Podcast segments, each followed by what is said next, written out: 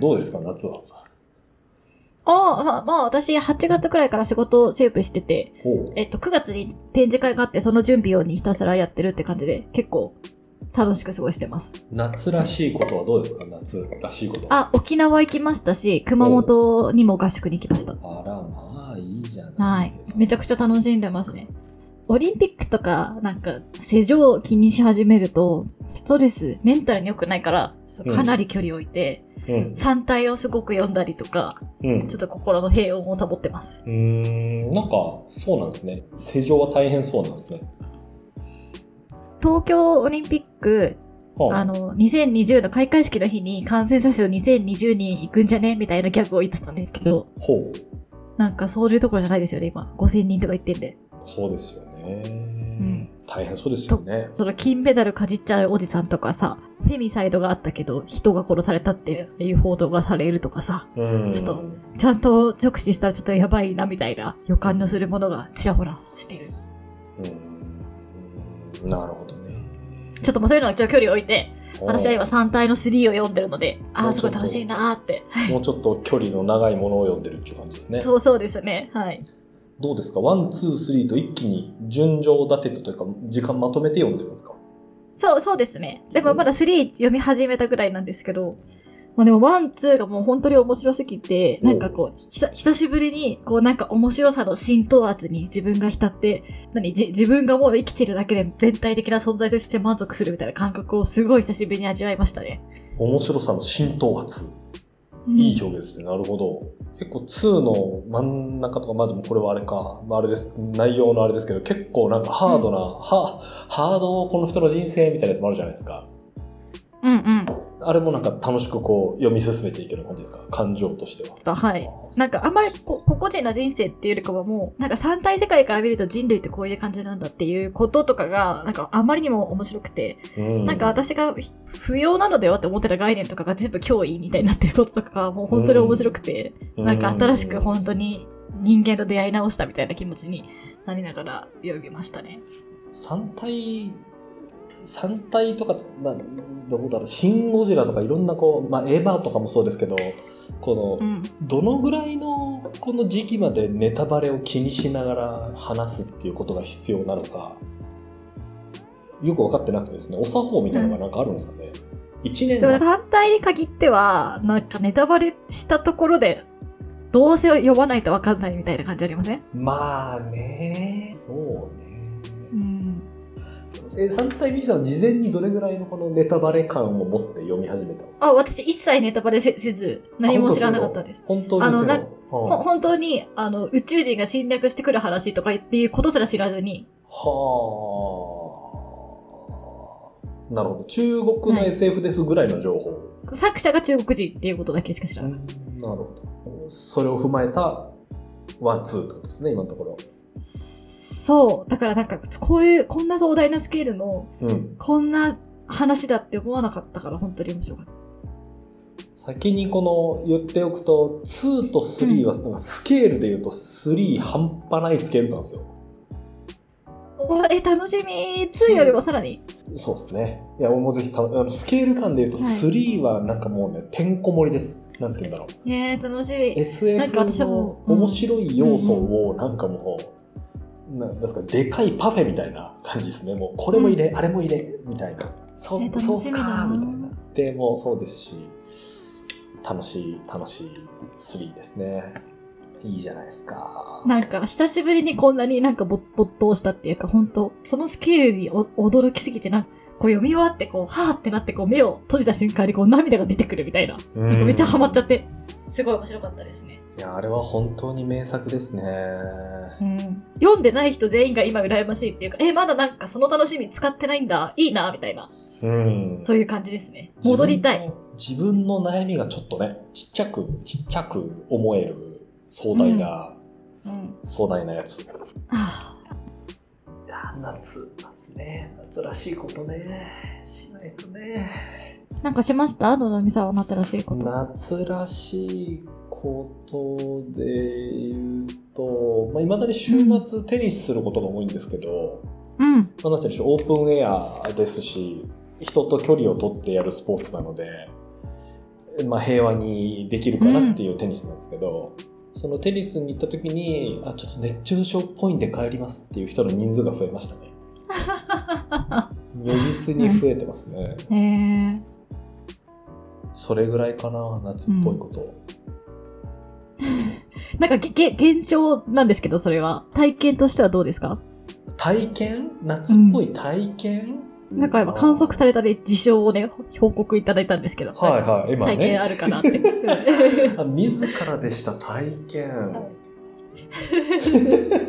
いやなんです。オフィスの近くにあるこうプールみたいなのがあるんですけど、そうですね。温泉施設兼ジム兼ホテルみたいな複合施設みたいなのがあって、神戸にうん。なんかそこに私行くのが好きなんですけどそこがナイトプールを始めてもうなんか神戸中のギャルみたいな人が集うっていうのを見かけた時に、えー、何それ？神戸はナイトプールやってんだ。夏来たみたいな多分あれナイトプールだったんじゃないかな、やってると思いますよへえ。でも、え、のぞみさんはナイトプール行ったんですか？いやあのナイトプールじゃなくて私はもう普通に水風呂に入りに行ったらルートが一緒な、あのなんていうんですか更衣室が一緒なんでああ、同じなんだ。そうなんですよ。その入り口に向かうもちろん男女で分かれてはいるんですけどその通路の中に占めるギャル率が異常に高くてなんかおおみたいな。なかなかのしかも神戸のギャルっていうのがまたねなんていうんですかね、あの往年のギャルみたいな感じの人も言っていてですねその安室奈美恵に憧れていた人ですよねみたいなギャルがまだこう。そんな？いやいる意外といるんですよ。意外といるんですよ。楽しい楽しいですよ神戸の夏。うん。まあっていう夏ですね。でもあの あれですよ今回取り上げるのがはい。短歌集じゃないですか、はい。でこの短歌、その歌集をね知ったきっかけのこのポッドキャストの中で、うん。こう同じようにこうこの本と合わせて紹介されてた漫画があるんですよ。あはいはい。その星飛んでっていう星飛んでちょっと発音わかんないですけど星飛んでっていう漫画の、まあ、俳句俳句漫画なんですよね。で芸大が舞台でそこにまあ入ったあ生徒は1年生の時になんかその強制的にゼミに入らなきゃいけなくて言ったらいろんな人がいるわけですよこう絵描く人もいれば小説書く人もいればいろんなこう文芸やってる人はいるんだけど、もう強制あ反強制的にゼミに入んなきゃいけなくてだからその俳句ゼミは1年生俳句を専門でやってる人が誰もいないみたいなゼミうん。でみんなでじゃあ俳句を作ってみようとかみんなでこう句会をやってみようみたいなことをテーマに進んでいくんですよね。まあ、っていう漫画の中でそれめっちゃめちゃ前置き長くなっちゃいますけどその俳句の中でこの、まあ、季語を使わなきゃいけないじゃないですか。季節の言葉ね。うん。季語。でそれを集めてる「歳時記」っていうものがありますと。それ季語なんで当然季節ごとに載ってるわけですよ。それの夏のページを4ページぐらい1日読むっていうのをここ1週間ちょっとぐらいやっててですね。それめちゃくちゃいいです夏の所作として。えー、多いんですか？なんて言うんだろう。あそういう風に季節って見るよねみたいな。うん。例えばちょっとうん。今私今日取り上げる本を持ってくるのを忘れて歳時記だけ持ってきてしまうっていう。え、嘘でしょ？っていうことをねちょっとびっくりするんだけど。うん起こしてるんですけど、その中はい。の歳時記を今開いた夏のページを開くとはい。例えばえー老王っていう季語がありますと。おいた。老いたウグイス。うぐいす。へえ。ウグイスは春の季語なんだけど、夏になっても鳴き続けるウグイスのことを老王とか残王って言うんですね。残るウグイスで残へえ。そん王。なの聞いたことない。でしょ？でも多分鳴いてるウグイスがいるからこういう季語があるわけじゃないですか。うん。そう考えると、あなるほど、そういう風にして皆さん夏を楽しんでらっしゃるんですね、みたいなのがこう、感じられてですね、すごいうんいいです。なんか。っていう夏体験。すごく趣のある夏体験ですね。ちなみに、お花畑も夏の季語らしいです。なんで？なんかこうここの解説に書いてあることを読むと、一般のこう植えたお花が咲いてるお花畑よりかは、その山に登った時に高山植物がうわっとこうあるところで花が出てくるっていうシーンをこの夏の季語にしてるらしいですね。だから登山者の目を楽しませる花がうわっとあるっていうのをお花畑って表現するんですって。そうなんだ。知らないお花畑があるねみたいな。確かに。まあ昔はだって畑は花よりかは作物植え植えろよみたいな話なのかな。うーんななんかもしれないですねもったいないよっつって、うん、人参植えとけみたいな。お花畑って畑か畑ですね、うん確かにさてさてそんな感じで乱暴にそんな感じじで、はい、今日のお話をしますか、そろそろ。ミキさんお願いしますはい。えっ、と、今回の本は、短い髪も長い髪も炎という平岡直子さんの歌集ですね。概要は、これ何を説明したらいいんでしょう？まあのぞみさんの選書ですけど。これそうなんですよ。はい。私短歌全く分かりませんと。文化資本の蓄積も全然ないのであの俳句短歌あ川柳、いろんな歌と言われるジャンルあると思うんですがあと詩も含めてですね。うん。全くあの分からないんですが、まあ、聞いていたあのポッドキャストの中で引用の第150何回かのうん。回で、えーサンキュー達夫さんっていう1ヶ月に1回ぐらいいらっしゃる方が紹介されてた本がこの短い髪も長い髪も炎と。サンキュー達夫さんはこの本の後書きを読まれてたんですけど、もうめちゃめちゃいい後書きだなと聞きながら、あの、感動し、これにしましょうと。なので、この後もしかしたらお互いにこの歌良かったですよねっていう話をするかもしれないですけど、その、あの深い考察は一個もあの私は少なくともできないですね。いや、私もできないです。はい。でもあれですね、なんか、プロフィール見てたら、あの、長野県出身っていうところでちょっとのぞみさんと共通点ありますね。そう。で、早稲田短歌会への参加って、その早稲田短歌会は早稲田大学と関係があるかどうかわかんないですけど、ああ、あれ、一応あります。通称、早稲田で。演劇界隈の人、結構早稲田いる人とかも多いんで、あの、近いところにはいたんだなって思いました。早稲田をちょっともうちょっとご解説いただけると、早稲田とササークル活動みたいなか感じで多分、ず随時部室とかもありましたし、サークルですね。で、ただ、普通にインカレサークルだから合わせたじゃない人もいっぱいいて、うん普通に部室入り浸ったり、定期的に抱え合ったり、あの、時々文学フリマとかで、あの、歌集売ったりとか、そんな感じです。人気サークルなんですか？早稲田の中では。うーん。なんかわ短歌やりたかったらもう早稲田くらいしかない。うん。一番その短歌系のサークルの中では一番歴史があってちゃんとした、しっかりしたサークルです。で、私、歌人歌人も輩出してます。へーちゃちゃんとした歌人も輩出してます。はい。平岡まあ、平岡さんもおはじめとして。ってことですね。初めてそういうサークル的なものがあるということを今初めて知ったな。まあ私はあんまり分かってないですけど。なんかやや近いところにいたんだなっていう。うーんろ六個違いなので、うん、まあもしかしたらね、時々いたかもみたいな感じですよね。そうです。確かに長野県のなんか小中どっちも平岡さんっていう名字の人いたなみたいな。で 平岡割といると思いますけどね。いやーなんかね多かったですよ平岡さん。へえ、そうなんですね。確かに割と多いんですけど例えばこれ全然本論と関係なくなっちゃいますけどうん。あの難しい沢の方のなんとか沢さんっているじゃないですか。例えば塩沢さんとか、なんかねなんとか沢さんって長野県めちゃくちゃ多いんですよ。へえ、川が多いから？あ多分山が多くて川っちゅうか川になる前のその細い川の状態あるじゃないですか。まさに沢ガニの沢が多いからだと思うんですけど。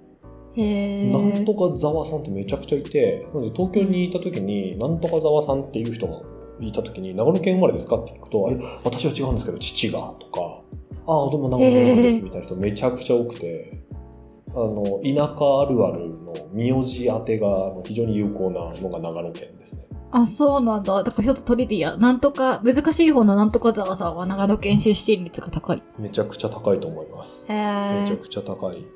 感覚的にはめちゃくちゃいますね。なんか使える時あったら使ってみよう。うん多分ないと思いますけど、まあ、この平岡さん、平岡さんと。はい、そうですね。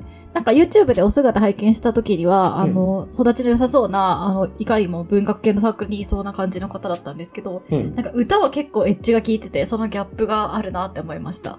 おうミキさんってただ短歌でイメージするものってどどんなものでした？読む、ま、前の事前情報ゼロ短歌イメージだからその知り合いに早稲田の人とかいるから、なんか、うん、いや、言葉へのこだわりはすごいあって、よくな何考えてるのが、いまいちよくわかんない人たちの取り扱っているものみたいな印象があります。ふーんわわかりやすさの対極にあるもの。ふーんわかりやすさの対極にあるもなんか想像力とか、のうんなんか言葉を信じる力とかがないと楽しめないものみたいなイメージがありますね。うーんその時にうんなんていうんですか？これミキさんに聞くことじゃないような気もするんですけど何をもって自分の作品の良し悪しを自分なりに表現するんですかね？表現私には分かんないですね。何を何を考えるんかなみたいな。いやこれ読んでみてこう、まあ、うん。歌集なので、間に小冊子みたいなのが挟まっててこう解説っぽいものがこう、3名ぐらいの方があの書かれてて、後書きがある以外はもう本当に歌がうわっと並んでるやつじゃないですか、うん、だけ。もうとにかく解説もなし、もうとにかく、えっと五七五七七が明朝体のフォントで並ぶのみみたいなうん。感じじゃないですかどうですか？ミキさんのその早稲丹イメージはこれを読むことによって更新されましたか？いや、あんまされな、されなかった。なんか、不思議だな、不思議な言葉たちって思いながら読みました。あ、でもなんかこの、え、でもね、久しぶりの短歌だから、忘れたイメージも何も別に、なんかは新しく出会ったって感じです。うーうんん。なんか分かるようで分からなくて、うんかすごく寂しくなりましたね。これを読んでいると。うーんこの歌集を読む前に、まあ、俳句のこの星飛んでを漫画で読んでしまっていてですねうんうん。俳句はなんか楽しそうだなみたいな見てて日常で感じたことを言ったら五七五っていうこう携帯の中にどんな風にこう、うん。17時にガンと落とすかっていううん。ことをまあやってますと。でその時になんか例えば同じようなことを意味するものは2ついらないよねとか視点をこんな風に動かしましょうとか。なるほどなるほどそういう楽しみ方があるんだというのを漫画から学びいざ短歌ってなった時に全然扱われてるものが違うみたいなんだなんだって言って分からないっていう世界にぶち込まれた感じがしたですね。でもなんか、すごく短いわけでもないから、な、何から情景が切り取られて、その景色が浮かんでくるじゃないですか。うん、まあ、なんかうん。で、なんかそこを補う、なんか想像力が私にはないかも、みたいな感じ。解説のお三方のなんか文章を読んでてもすげえ想像力で言葉を切り取っていきますねみたいなことを思っててでいや、すねそうなんですよ。だから、だからこう、ああってよ、これあってよかった、みたいな、なんか、本当に。えなんか本 こんなに読み取れんの？っていうのがありましたね。そうね。いやただでもおも面白かったっていうか、ぜ順番に読んでいくっていうよりかは、本当パラパラパラパラって読んで気になったやつを読んでいくみたいな感じで読みましたけど、あの、やっぱなんかのの濃厚な他人の気配がめっちゃありますよね。他人の気配。他人の気配があるなって思って、ほう。私はだから読んでると、特になんか恋の歌もまあそれなりにあったと思ってて、うん。なんか濃厚な他人の気配、ちゃ他人、恋関係の他人を見ている歌とか、うん。まあ、いなくなってしまった他人を思う歌とかがすごい多くて、なんかすごい他人の気配がめちゃくちゃあって、で、一人読んでる時すごい一人だから、なんか自分が今一人であることとかがすごい際立ってしまって、めっちゃ寂しい。なんか、え、好きな人欲しいみたいな、ギャルみたいな気持ちになりました？へええ、なんか好きな人欲しいってなりましたね。へえ、すげえ1ミリも他人の気配を感じなかった。嘘でしょ？えええ、嘘だ。あ、ちょっと本手元にないかもしれないんですけど、どれ？あのあはいはい。ねっていうコーナーとか、え、うん。え、じゃあね、ねのさ、シリーズ、もう一番最初の歌いきますね。お願いします。はい。この朝に、君と静かに振り払う。やりきれないね。雪の音だね。はえ、はぁですか？え、これ完全に恋人と、あの、朝起きたら雪降ってたっていう歌じゃないですか？あちょっともう一回お願いしますちょっと目を閉じてあの確かに「君」っていうこの感じあるいは表現がめちゃくちゃ出てきたなってとは思ったんですよ。ちょっと改めてちょっと今の、この朝に君と静かに振り払う。やりきれないね。雪の音だね。うん。これはだって朝さ、うん。恋人か恋人じゃないかわからないけど、だ、そういう誰かとさ、うん。あの、一緒にさ、一晩過ごして朝帰るときにさ、雪雪降っててさ、うん。で、あの、雪払ってさ、あ、雪の音するようなしないような雪の感じだね、みたいな。こう、そういうことじゃないですか？へえ。そういうやつか。そうね。確かにね。なんかそれを読んでる時に、なんか私の中の雪のイメージって、もうやっぱり実家近くのなんか朝起きたら大雪みたいなやつのパターンなわけですよ。うんうん。だなんかお母さんがこう出ていく子供みたいなやつとかでもよ読めるなとかなんていうんですか？こう、うん。他人か他の句とかでは連続してみますけど。お願いしますそれにだって、か、貸せるものがないから歌を一つだけ、いろんな声で何度も歌う。とか、うんあと、1時間経って話してお休みを行った綺麗なホテルの前で。ああって明らかに、あんまし、カカップルっていうよりかはなんか、微妙にうまくいってない恋の歌っぽく私は思ったそうね確かに特に2つ目のやつなんかはそうかもねうん。なんかホテルみたいな単語が出てくるとうん。そこまで来ないとそ想像ができないのかもしれないですねこのうん田中能は王国は滅びた後が綺麗だね。君の衣服を脱がせてこする。はあ王国王国なんかその言葉の意味はわかんないけど、うんなんか話した会話の一端って感じがしますよね。うーん。うーん。うーん。どんな王国かとかは全然わかんないけど。手をつなげば一羽の鳥になることも知らずに冬の散歩だなんて。これもさ、手つなぎたいけど、つなげない冬の散歩じゃないですか。なるほど。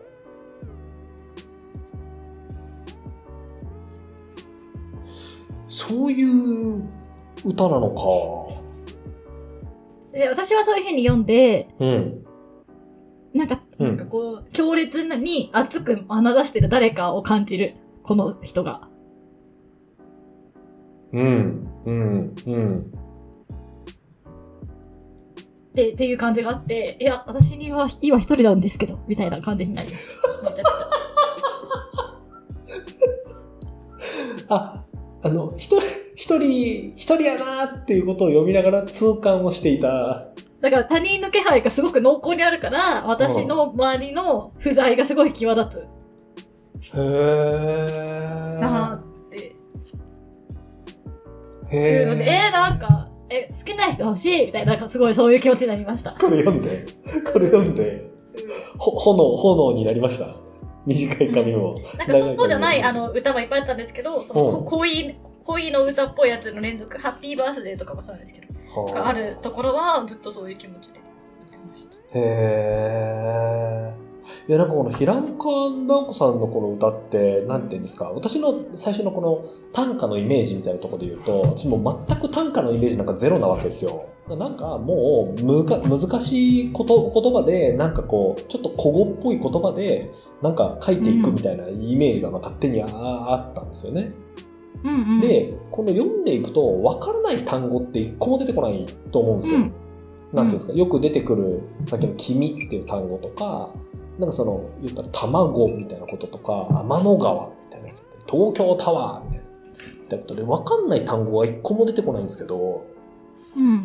なんかそのすげえ角度でハンドル切るじゃんみたいなうん。この文章の連なりうん。がありなので、すごく絵でイメージがしづらいなと思いながらまず読んでたんですよ。あの、その、なんかいい、いい悪い意味とかじゃなくて、イメージしづらいからダメってことではないんですけど、なんか絵をすごいこう、一個にこう、固定できそうな文章ってあるじゃないですか。だから誤解されにくい文章みたいな、と意図したことと違うことを想像されにくい文章みたいなものと対極にありそうな文章だなと思いながらあ、本当そうですよね読んで。たっすね。そうか、一人。いや、そのミキさんが言ってたやつはすげえびっくりしましたもん、私。はいはい。そう、そう、そういう感情を生み出すことができるのか、こう短歌というものはっていうのに素直にびっくりしました。え、でも、そう、私だけの感覚なのかな、うん多分だけかどうかわかんないけど、ミキさん少なくともそう感じたっていうのは真実なんでしょうね。まあ私はそう感じました。へえ。